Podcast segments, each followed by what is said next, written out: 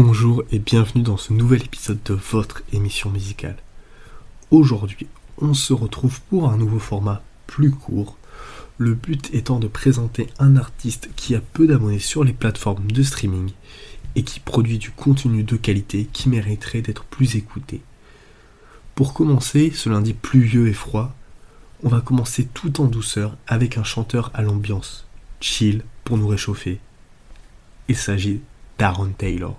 Aaron Taylor est un producteur musicien anglais qui est né à Londres. Voilà le peu d'informations personnelles que j'ai pu trouver sur lui.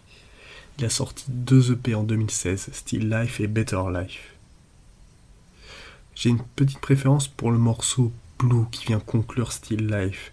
Ce que j'aime dans ce morceau, c'est sa construction avec ce début tout doux, mélodieux et cette progression crescendo tout au long du morceau.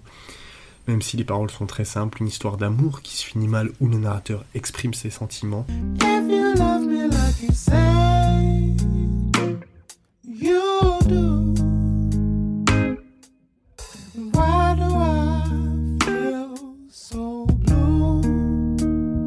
La thématique principale, qui domine donc ces deux EP, c'est la place faite aux sentiments, à l'émotion, on y retrouve déjà son style qu'il va affirmer dans son premier projet ambitieux avec ce premier album en 2018, The Long Way Home.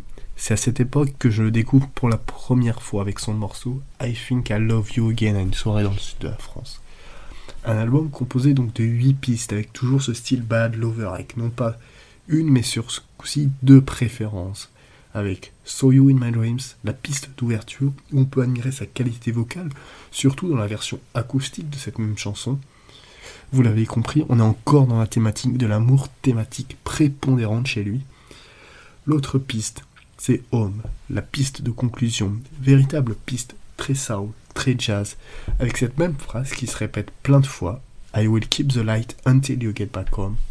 C'est simple, mais c'est poétique, surtout avec le solo de trompette qui intervient juste après. C'est juste parfait. Ce que j'aime chez lui, c'est qu'il ne cherche pas à écrire de la grande littérature mais à nous faire ressentir ce qu'il ressent avec sa musique.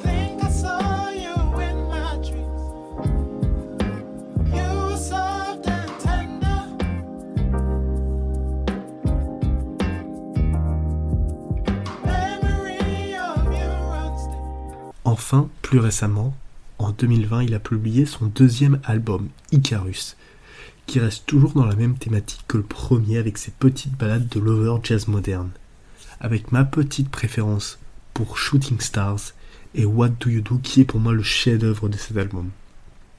Cette dernière ressortira sur une réédition avec un cœur gospel en 2021.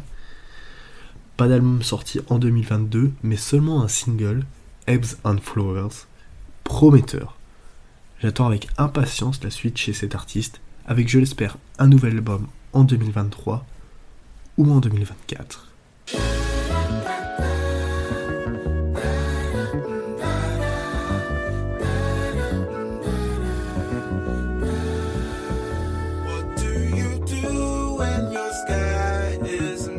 Voilà, c'était un épisode plus court consacré à un artiste qui mériterait de percer selon moi.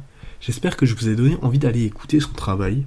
Si vous avez aimé ce genre de contenu, n'hésitez pas à partager autour de vous. Si vous avez des artistes qui mériteraient de percer, n'hésitez pas à les mettre en commentaire sous le post Facebook. Je me ferai un plaisir d'écouter. En attendant, je vous souhaite une bonne semaine. On se retrouve vendredi pour un nouvel épisode.